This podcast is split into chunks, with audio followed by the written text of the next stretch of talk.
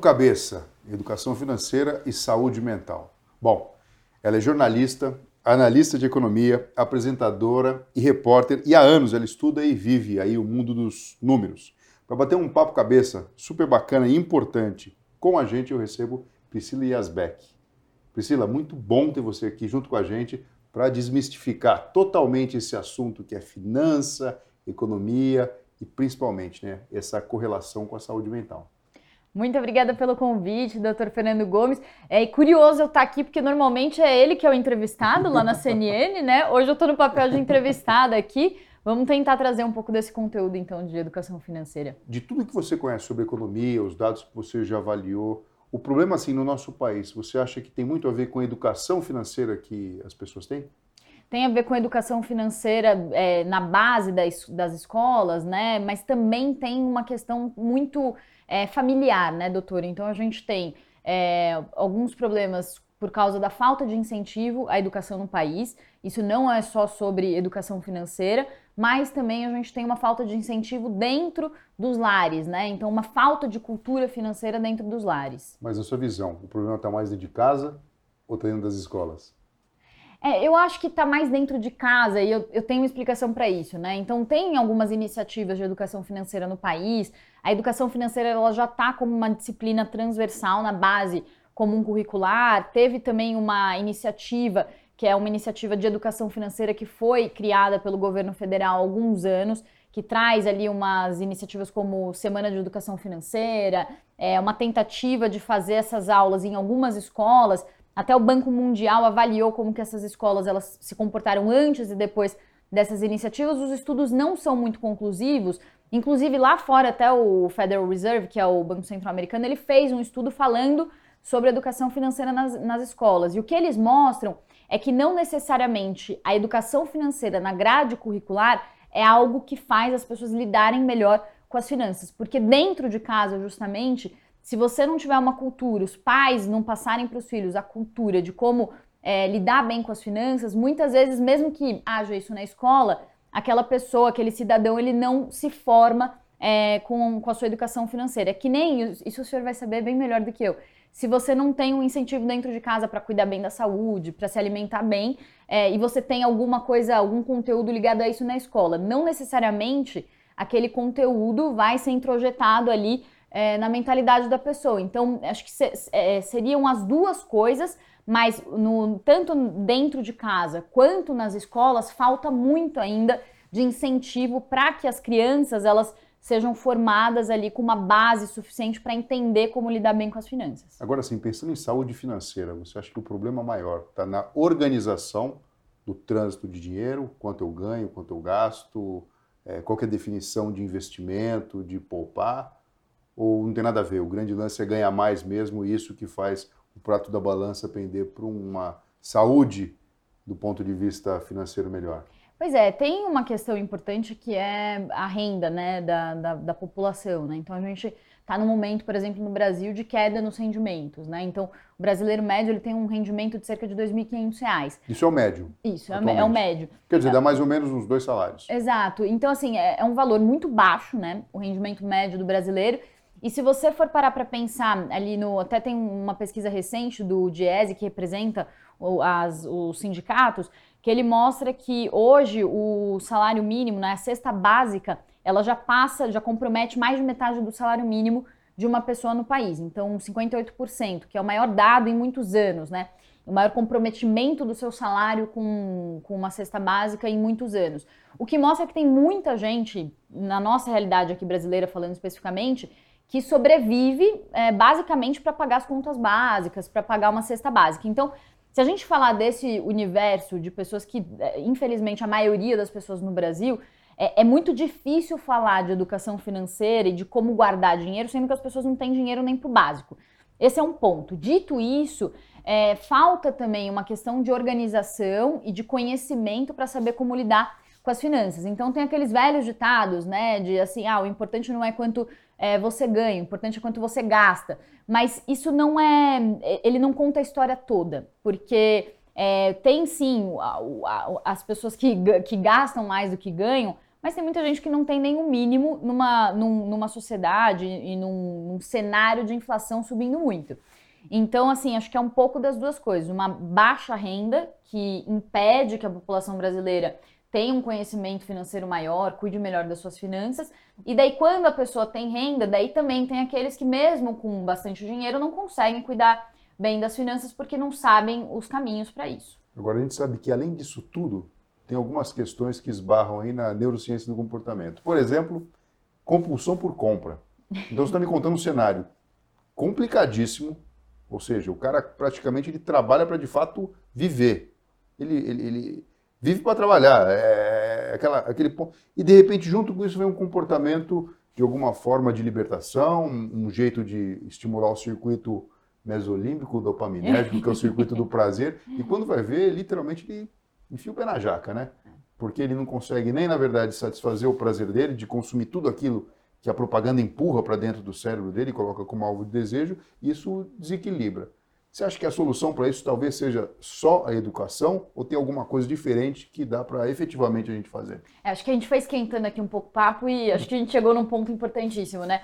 Tem uma questão em finanças que é o seguinte: é, primeiro você tem que resolver os seus problemas é, pessoais, os seus problemas, os seus traumas, para depois você conseguir cuidar bem do dinheiro. Então, tem muita gente que depois de um dia difícil de trabalho vai lá e assalta a geladeira. E tem muita gente que depois de um dia difícil de trabalho vai para o shopping gastar dinheiro, ou nem precisa mais disso, né? Porque você gasta hoje pela internet, faz compras online, né? Então, é a compensação da frustração no dinheiro, assim como a compensação da frustração na comida explica muita coisa, né? Então, muitas vezes a gente dá dicas, né? Eu sou jornalista de finanças já há mais de 10 anos, a gente faz aquelas matérias de dicas, como planejar suas finanças, passo 1, um, passo 2, passo 3, e eu acabo com todos os passos, quando eu chego ali num, num dos passos mais importantes que eu falo, primeiro você tem que resolver as suas frustrações, para ver se as suas frustrações não estão sendo compensadas com esse gasto compulsivo. Porque se isso não for resolvido, você não resolve mais nada. Se você não resolver o pano de fundo mental, e aí o senhor sabe melhor sim, que eu, sim você não consegue, na prática, melhorar suas finanças. Você sabe que tem muitos pacientes que chegam aqui no consultório, a gente senta para conversar, e você começa lá puxando né, o fio da história. Quando você vai ver, o indivíduo tem uma dor de cabeça crônica, tem uma pressão alta, teve até um antecedente aí de um infarto. E, na verdade, tem um pano de fundo, gostei dessa palavra, um pano de fundo, que é uma vida financeira totalmente bagunçada, boleto para pagar, dívidas, na verdade, que muitas vezes são homéricas, e nem a pessoa vivendo uma vida esplendorosa do ponto de vista de trabalho, vai conseguir cumprir é, o, que, o que ela tem como compromisso até o final da sua própria existência. Então é muito difícil mesmo, né? Acaba sendo um processo que fica ali enrolado. E você sabe, doutor, só desculpa te interromper, mas eu, é que eu, o senhor deu a deixa aqui, eu trouxe até uns dados, né? Porque tem pesquisas que mostram essa questão de como as finanças atrapalham né, no estresse financeiro, né? Então, uma pesquisa, por exemplo, de uma fintech recente mostrou que 74% dos brasileiros dizem que o dinheiro é a sua maior fonte de preocupação. Aí eles cruzaram alguns dados. Então, eles mostraram que desses entrevistados, 30% falaram que é, a preocupação constante com o dinheiro afeta o desempenho no trabalho. E aí eles concluem ali, levando em consideração que o dinheiro é a maior preocupação de 74% dos entrevistados e 31% afirmam ter é, seu rendimento afetado, chega a uma média de 25% de trabalhadores afetados pelo que eles chamam de estresse financeiro. Então, assim, isso é uma pesquisa que fala de, de pessoas é, que são seletistas, né? Que são CLT, tem um vínculo formal de trabalho. Então, com as pessoas que já estão empregadas, o estresse financeiro é altíssimo, né? Chega a um quarto dos trabalhadores. Dinheiro é hoje a, a principal preocupação. Inclusive, eles falam que fica acima da preocupação, é, essa preocupação que é 74%, fica acima da angústia pela família, com 60% das respostas, pela saúde, com 57% das respostas, e pelo trabalho, é, com 44% das respostas. E aí eles falam sobre como esse estresse financeiro tira o sono e, e N outras coisas. Né? Dizem que a parte mais delicada de uma pessoa é o bolso. Não é o coração. É o órgão mais sensível. É o órgão mais é. sensível, é o bolso. E de alguma maneira, né, a gente percebe na prática que isso acontece. Agora me fala uma coisa. A gente sabe que planejamento tem muito a ver para a gente conseguir, de alguma maneira, chegar nesse equilíbrio financeiro, independente do maremoto, do cataclisma que está acontecendo na economia aí afora. Eu queria que você falasse algumas coisinhas sobre, principalmente, os, os aposentados. O que, que qual dica você dá? Porque assim, não é infrequente, viu? Eu já vi, às vezes dá até, até dó mesmo. Aposentado não entende direito o que está acontecendo e está recebendo ligação para uhum. ganhar crédito rápido, não, não entende o que está ocorrendo à sua volta. E quando vai ver, era para estar tá numa situação mais favorável, porque a aposentadoria basicamente é isso, né? Você contemplar o esforço que você fez durante toda a sua vida. E de repente ali parece que falta alguma coisa. O que, que você acha? É importantíssimo esse tema, doutor, porque tem muitos idosos que caem em golpe, inclusive dado por pessoas da, pró da própria família, né? A gente talvez golpe seja uma palavra muito forte para isso, né? Seria quase é, um abuso, né? É, mas um abuso, assim. Então, é, os aposentados, muitos deles têm uma renda da aposentadoria, né? Dependendo da idade ali, da condição, tem uma renda de aposentadoria, seja privada ou tem uma renda fornecida pelo governo, né? Quando estão na, na Previdência Oficial. E aí, é, por causa disso, eles têm acesso, por exemplo, a crédito consignado, né? Que é aquele crédito que é feito com desconto na folha de pagamento, no caso dos aposentados, no, no, no, INSS, né? Então, como existe essa previsão de renda fixa, eles têm mais acesso ao empréstimo. Então, acontece muito de algum familiar ou alguma pessoa, ou uma pessoa desconhecida dar um golpe do INSS, né? Que é um golpe famoso, ou algum familiar, sabendo que aquela pessoa mais velha tem essa renda que vem da aposentadoria oficial ou de uma aposentadoria privada, pedir algum favor, pedir algum empréstimo. Só que o que o aposentado tem que ter, acho que de, de, de, é, de inteligência emocional nesse momento, é entender que é, ele precisa é, conseguir prover para o seu próprio sustento antes de ajudar a sua família. Porque se, se, senão ele também acaba se tornando um problema para a própria família, isso tentando trazer a questão de um ponto de vista assim mais é, mais familiar e mais, é, assim, para que esse, essa pessoa que estiver numa situação assim, saiba como explicar isso para alguma pessoa querida, algum familiar é, ali muito próximo. Agora, tem uma questão também que é o fato de que é, muitas vezes o, o aposentado, as pessoas até mais jovens, elas acham que vão chegar no fim da vida e os filhos vão cuidar é, da, da, sua situação financeira e tal, porque, ah, eu, eu sempre é, pro, proporcionei tudo para os meus filhos, então quando eu ficar mais velho eles vão cuidar de mim. Só que eles esquecem que os filhos também vão ter os seus filhos, eles também vão ter o núcleo familiar deles. Então é sim muito importante para uma pessoa mais velha, uma pessoa que está chegando nessa fase de aposentadoria, fazer o seu próprio investimento para chegar nessa fase com um certo conforto. E aí tem as dicas mais básicas, assim, é, não falar com desconhecidos. Na dúvida, não fala com desconhecido, não atende a ligação. Pô, dica de ouro, hein, pessoal? Não é. falar com desconhecido, não principalmente fala. quando o assunto é alguma coisa que vai envolver o seu dinheiro, o seu rendimento, a sua aposentadoria. Exato, não atende a ligação, não responde a mensagem no WhatsApp.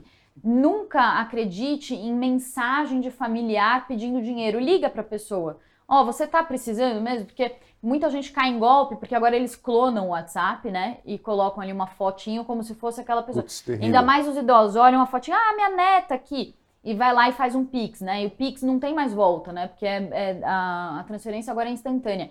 Então, é, na dúvida, desconfia. Saiba que você pode estar tá sujeito a um golpe. Não, assim, não, não dá sorte para o azar, né? E a mesma coisa ao ser abordado na rua por um desconhecido, ou até mesmo por um suposto gerente do banco, suposto gerente do INSS, dá uma checada, na dúvida, pergunta para alguém que você confia, alguém mais novo, fala, ó, oh, recebi essa ligação, isso faz sentido? Não faz?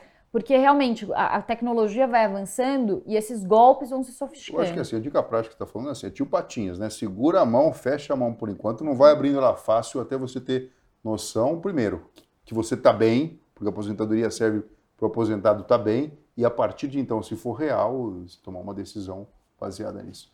Exatamente. Priscila, seguinte, cenário econômico do Brasil, tá ruim? Tá ruim, digamos, assim, tá. entre algumas questões ali que a gente pode dizer, mercado de trabalho se recuperando, é, assim, é um cenário pessimista, digamos, nesse momento. Tá. O que, que precisa ser feito para esse cenário mudar?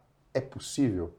É, é uma pergunta... Vamos, vamos supor, você tem aqui uma, uma varinha de condão. O que, que precisa fazer? É uma pergunta muito complexa, né? Acho que é o que todo mundo gostaria de saber, porque todo mundo quer um país melhor. É, eu diria acho que tem duas coisas, doutor. Uma, uma das questões, eu acho que é muito do tema do que a gente está conversando aqui hoje, que é a questão de educação, né? Um país sem educação é um país que não cresce, é um país que não tem uma mão de obra qualificada, produtiva, não tem criatividade, não, não, não tem meios é, para arranjar soluções necessárias para o país evoluir como sociedade, né? Então, é, a educação na base, ela vai é, formar pessoas e cidadãos melhores para que esses cidadãos sejam mais qualificados para, na ponta, tomar melhores decisões, seja na iniciativa privada, ou seja é, no, num órgão público, dentro do governo, é, na, na, atuação política. Então, acho que esse é um ponto. A gente está. Quer a dizer, a gente precisa olhar para a educação. Para a educação. Educação. Educação, é, e a educação tem sofrido duros golpes nos últimos anos de falta de investimento ou de é, um desleixo no, nos cuidados com a educação. Então, se a gente compara o investimento é, em educação no Brasil como um percentual do PIB, ele não chega a ser muito menor do que o de outros países. Mas a supervisão de como esse gasto é feito, de como é utilizado, a corrupção que está envolvida, acaba prejudicando muito essa questão. Então, esse é um ponto, né? A questão da, da educação. E a outra questão é, são os interesses políticos que é, se sobrepõem aos interesses da sociedade, né? Então, é, na economia, a gente nota muito isso. Assim, tem muitas e muitas e muitas decisões na economia que se percebe que são tomadas por vieses ou prioridades políticas que ficam acima é, da, das questões técnicas. Então, é, para dar só um exemplo, né, o que nós estamos vendo com o orçamento público, né, com as contas é, do, do, nosso governo. Né? Tem o chamado orçamento secreto, que está no noticiário, talvez algumas pessoas tenham escutado, o é, que, que, é esse orçamento secreto? Né? São os políticos que estão tomando conta do orçamento. Então, em vez de o orçamento ele trazer é, as prioridades da população e o dinheiro ser usado onde a população mais precisa, esse orçamento secreto faz com que não, não exista uma transparência em relação ao nosso orçamento público e o dinheiro acaba indo muitas vezes para onde há mais interesse político. Quer dizer, não, na verdade, uma prioridade real. Exatamente. A, a, prioridade, o que a população mais necessita, fica em segundo plano. Primeiro Puts, vem os planos mas, é, então, políticos. Então, tudo bem. Educação, a gente entendeu. É um trabalhão, não é simples, mas é um caminho. E esse caminho aí é um caminho mais árido de se resolver, não? Acho que os Mas é, é onde você pela... percebe, né, é. que acaba sendo assim. Aí aí está o ponto complicado, né? Porque a situação pode ser difícil e todo mundo trabalhando corretamente, mesmo assim pode não ter um bom desfecho. Agora, Exatamente. se ainda por cima as coisas não estão sendo feitas de forma adequada, é, complicado. E né? parece que são as mesmas raízes do problema que a gente tem, né? Que é, é são projetos pessoais e projetos políticos que é, ficam acima dos projetos de país, dos projetos de Estado, né? Então, é um pouco do que a gente vê em momentos de eleição, né? Que se percebe muito, é, um discurso muito superficial, muito vazio, não tem um discurso de, é, dos candidatos falando sobre projetos, sobre planos para melhorar o país, né? É sempre um discurso muito baseado em ataques, né? Ataques pessoais Sim. a um indivíduo, a outro. Então, com isso, perde o país, né? Perdemos todos nós. A gente não discute os problemas reais é, do país. Fica na dúvida de se de fato existe um, um, plano bem traçado por trás ou se, mais uma vez, é uma luta por ganhar votos, por ganhar um posto e, de repente, não saber manejar o cavalo que você está montado, né? Exatamente. Isso é bem complicado. Priscila, como começar a investir? Essa perguntinha não tem jeito, é, é para você que tem que cair, cair no seu colo. É, é, é, jovem, adulto, idoso, todo mundo quer saber. Como começar a investir? Como começar a investir? Essa é, a, é uma das perguntas que eu mais gosto também, doutor, porque eu, eu sempre é, trabalhei muito é, focada na cobertura de investimentos, né? E acho que assim, tem uma dica do ponto de vista de como você se organiza para fazer isso e quais são os investimentos. Vou passar um pouco pelas duas. Para quem não investe, uma dica boa que eu gosto, que alguns especialistas, vários falam, é se você fala que você não tem dinheiro para investir, começa guardando 1% do seu salário. No 1%, primeiro mês. 1%, 1%. 1%, qualquer pessoa consegue, Pronto, vai assim. 1%. Claro, não quero generalizar porque sei, a gente sabe que tem pessoas em situações muito complicadas, mas 1% do salário, começa com 1%. Segundo mês, amplia para 2% do salário. Terceiro mês, 3%. Quarto mês, 4%. Com isso, você vai criando o hábito de investir. Não fica tão difícil. Se você quer, é, para dar mil você passos, assim, tem que dar o primeiro. Na, na verdade, você disse, começar a guardar começar a guardar. Não, mas já dá para começar a investir com 1% entendi, do salário. Entendi. Porque hoje, hoje você consegue investir na poupança com 50 centavos.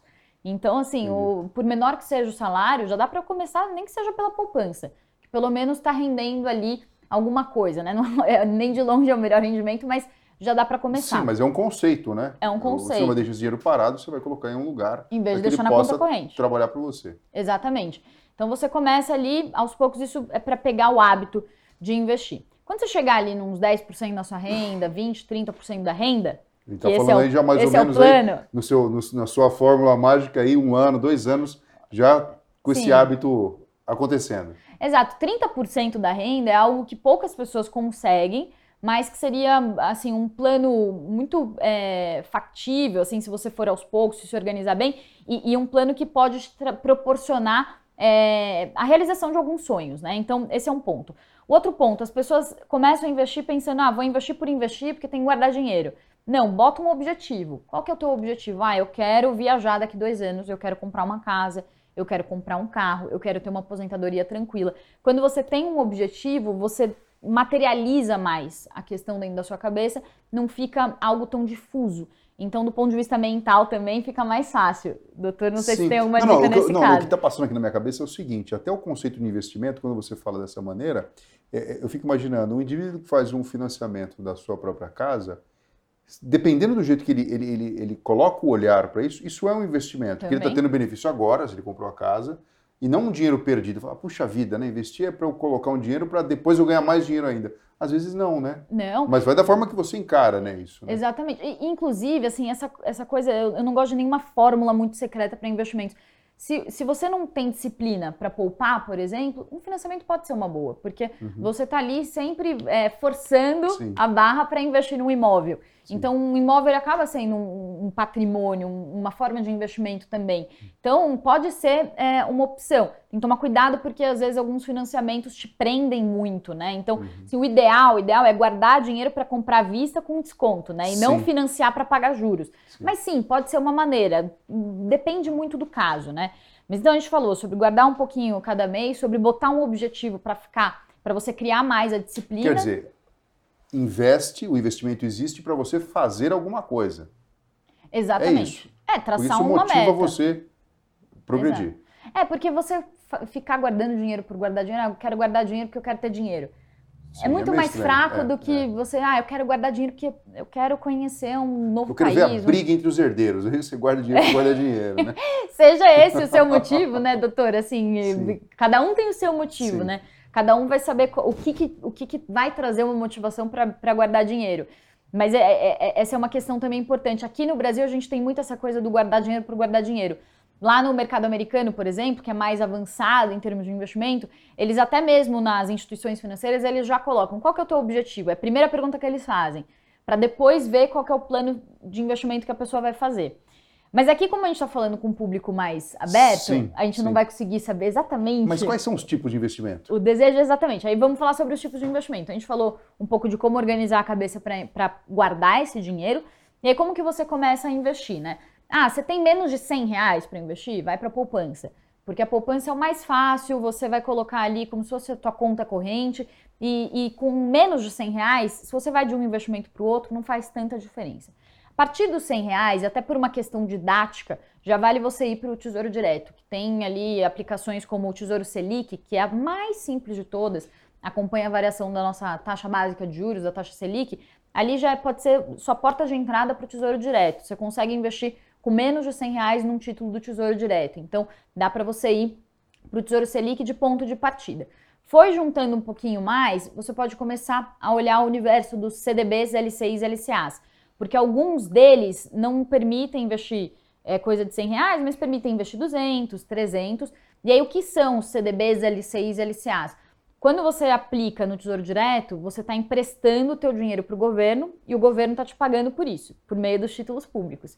Quando você investe num CDB, numa LCI, numa LCA, você está emprestando dinheiro para uma instituição financeira, para um banco, e o banco vai te devolver Quer dizer, é dinheiro. parecido. É parecido. A lógica é praticamente a mesma. Você paga, você, você dá o seu dinheiro, você abre mão de ter o seu dinheiro no presente, dá para o governo ou dá para um, um banco, e eles falam assim: ó, se você deixar o seu dinheiro comigo aqui um tempo, depois de um certo tempo, eu te devolvo o seu dinheiro e ainda te dou um pouquinho mais. E aí, quanto maior o tempo que você deixar o dinheiro ou com o governo ou com o banco, maior vai ser o rendimento, maior uhum. o pagamento que ele vai te dar. Ele fala, já que você abre mão durante um tempo mais longo desse dinheiro, eu vou te pagar mais.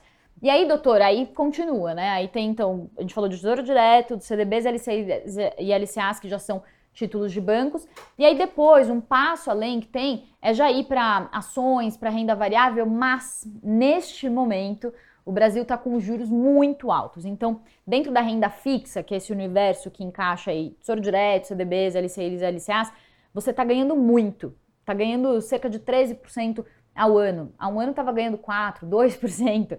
É, então tem um rendimento muito alto. Enquanto isso, a, a, a bolsa está com um rendimento negativo no ano. Então não tem muito por que correr o risco das ações, sendo que a renda fixa está te dando de uma forma muito conservadora. Então, dica de ouro do momento agora Renda fixa. Renda fixa. Eu estava até brincando na, na, semana passada, a gente estava fazendo ali o, o, programa com a Thais Hered, eu falei, por que que, pra, é, pra que correr o risco da renda variável esquentar a sua cabeça se você tem 13% ao ano tranquilo na renda fixa? Não tem muito porquê. Quer dizer, tudo varia de tempo para tempo, né? E como varia as coisas vão, cenário, vão acontecendo. Exatamente. E assim, e, e, quais são, assim, de um modo geral, né? Eu queria que você falasse para a gente Quais são as dicas mais simples para quem está escutando a gente aqui agora e que vai dar o like aqui, sabe? Porque o povo Por dá favor. like, é, compartilha, escreve os comentários aqui e tudo mais. É. Para começar a entender um pouco mais sobre essa vida financeira, sobre organizar melhor essa questão que é tão importante. Você sabe que nos meus livros eu escrevo uma coisa que eu sempre gosto de repetir. Nós temos cinco aspectos da vida que precisam ser contemplados. Eu chamo de estrela de cinco pontas. Então, um é a nossa saúde física, outro é o aspecto do trabalho e dos estudos, que seria mais ou menos a mesma coisa. O outro é o nosso relacionamento interpessoal e principalmente família, amigos. Um outro, lazer. O lazer basicamente é a brincadeira da criança que cresceu.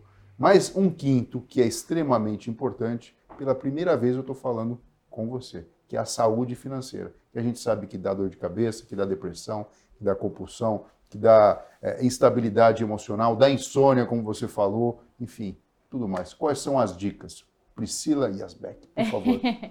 ah, eu acho, doutor, que assim, o senhor falou coisas importantíssimas, né? Como a gente ter, é, digamos, viver bem, né? E viver feliz, né? Assim, em harmonia com, com esses vários pontos, né? A questão, assim, para mim, fundamental do dinheiro é que o dinheiro te dá liberdade, né? Então, é, existe um tabu muito grande sobre falar de dinheiro e sobre a questão financeira, né? Sobre guardar dinheiro, ainda mais em momentos assim de crise econômica, em que isso né, vira um tabu ainda maior. Mas a questão é que quando você tem dinheiro, você tem liberdade de escolha. Você tem liberdade de escolher a carreira que você quiser, a viagem que você quer fazer, a compra que você quer fazer e até o seu consumo mais supérfluo, né? Quem não gosta de é, jantar em algum lugar bacana, comer uma comida boa. Então, assim, é, é, essas questões, elas viram um certo tabu e as pessoas não gostam muito de falar sobre isso, mas isso é importante, isso também traz felicidade, né, no fim das contas, né? Então, o dinheiro, ele traz a tua liberdade de escolha. Acho que se eu puder deixar um recado, acho que é esse. Quando você cuida bem das suas finanças, você tem liberdade de escolha. E com liberdade de escolha, quando você se torna autônomo e consegue definir quais são as diretrizes da sua vida, você vive melhor.